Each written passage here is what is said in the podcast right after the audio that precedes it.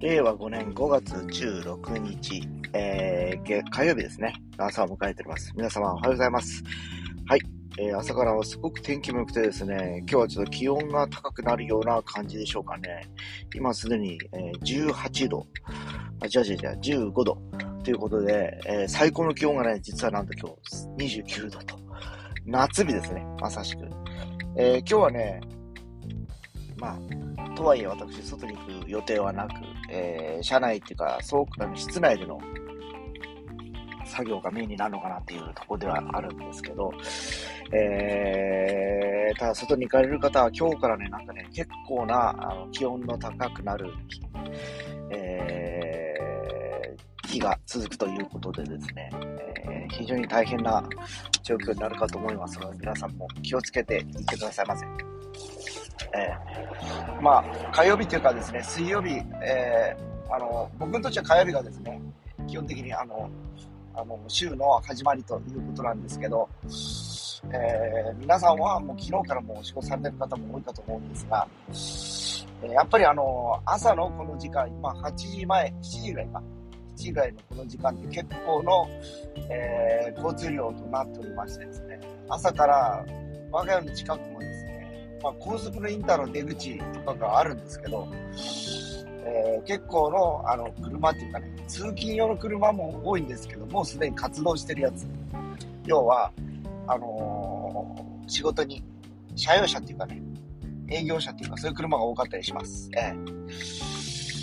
で、えー、まあ、あの、一定のね、やっぱりこう、郊外なんで、ここですね、場所がね、ここから多分街に向かう車と、えー、街からこのこっちに向かってくる車がちょうどね、えー、まあ、もっとこの後の時間の方が多くなるんでしょうけどね、郊外の時間としては、あ郊外というか、この時間帯としてはあと1時間後、2時間後ぐらいが結構な数になるのかなっていう気はしてます。ただやっぱりこの朝の時間って非常にやっぱり皆さんね、急いでいる方が多い方、多いかと思う思うのと、ちょうどこの時間帯って学校、えー、子供たちが学校に行く時間帯に重なっていくので、非常に今見てもですね、交差点とか見ると、やっぱりこう、中学生の姿とかね、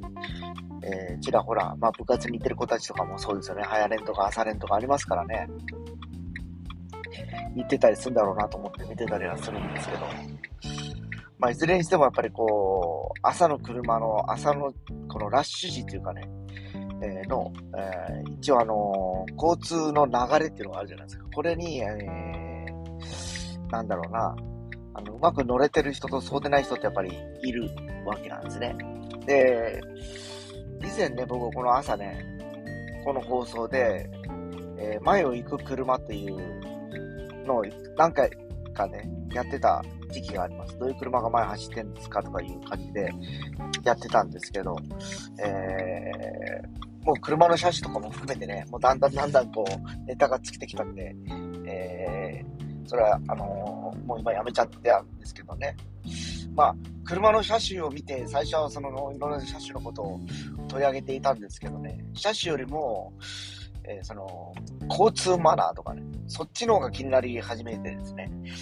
えー、この人はちょっとあまりにもこう、スピードを出すなとかね、結構急いでるなだとか、あるいは逆に、ちょっとこんな朝の混んでる時期に、なんでこの流れに乗らずゆっくり走ってるのかなとかいうのが、いや、あっぱあったりしてですね。まあ、それがね、ちょっと異常にいろんなところに目につくようになって、それからもうちょっとあんまり言っても、あのもう僕の主観的な感覚で、えー、まあ、あの、ネガティブな会話をやったとってってなるんで、それやめてたとこだったんですけど、まあ、あのー、逆に言うと、あのー、何ですか、まあ確かにね、あの、交通ルールっていうか、法定速度だとか、最低限のもらるってあるじゃないですか、こうね。で、それが今、加熱化して、ここ最近は煽り運転とかどうのこうのとかいうところまで発展していってる中でですね、今ほらもういろんな車、新しい車とかとこう前も後ろもカメラ詰めたりついてたりしててですね、非常にこう、あのー、なんだろうあの、第三者の目でもう明らかに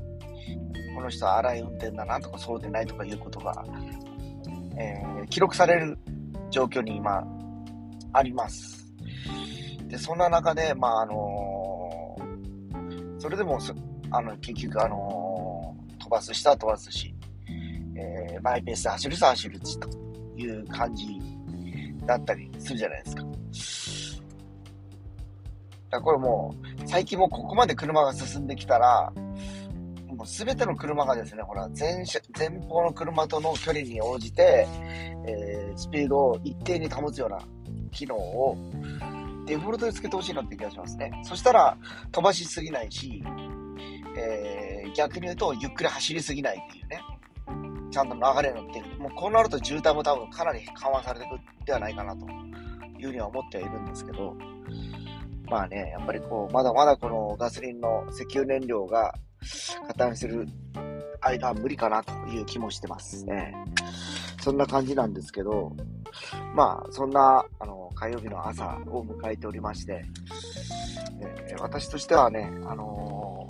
ー、まあ、日々、事故がね、えー、少しでも減れば、そういう先進技術はありかなというふうには思っております。まあ、あのなんかな、一般の車はいろいろね、あの昔の車はそんなのがついてないからですね、自分の、自分のドライバーの判断でブレーキとかアクセルとか踏むっていうのが前提じゃないですか、僕らの頃ってね。もう、もっと言うともう僕らはそのオートマチックともない時代に免許を取ったりしてるので、要はミッションがあってクラッチがあってっていうのが普通で、ペダルなんか3つはついてたわけです。クラッチとブレーキとアクセルとね。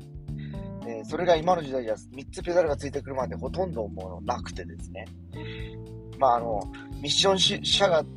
気象車がいくつかあるんですけど、それにはついてはいるんでしょうけど、えー、もう機械でクラッチもやってしまう時代になってきたんでですね。まああの、ね、フォルクスワーゲンを筆頭に DCT と言われるデュラルクラッチトランスミッションというのがね、もう今世にははびこってきてることもあってですね、僕の車もそういう感じなんですね。あの、デュアルクラッチって、まあ、シーケンシャルの、えー、ギアは入ってるんだけど、機械が勝手にクラッチを繋いでくれるんで、ミッション車と同じような感じで動いていくという流れなんですけど、はい。だこれはこれでね、やっぱり車が重くなったりだとか、えー、まあ、あの、なんていうかな、このシステム自体が壊れたりすると、やっぱりかなりね、コストもかかってしまうというのもあったりしてですね、まあ一長一短で、一時期は、えー、その、フォルクスワーゲンのゴルフにこの不具合が多発して、えー、もうかなり、えー、リコールに近い、リコールになったのかな、結局。そういうトラブルが当初起こっていたことを思い出されます。で、日本車でのこの機能を採用しているメーカーってのはもうほとんどないんですね。普通の、えー、要は、あの、なんていうかトル、トルクコンバーターが入った、えー、要はオートマチックというのが主流になっているという状況のようです。まあね、いろんな技術の発展とともに、あのー、車は進化していくんでしょうけど、人自体が進化しないとどうしようもないなっていう感じになってきてるんでしょうかね。まあ、そんな火曜日の朝です。えー、もう道も混んできたので、この辺にしておきたいと思います。それでは今日もよろしくお願いします。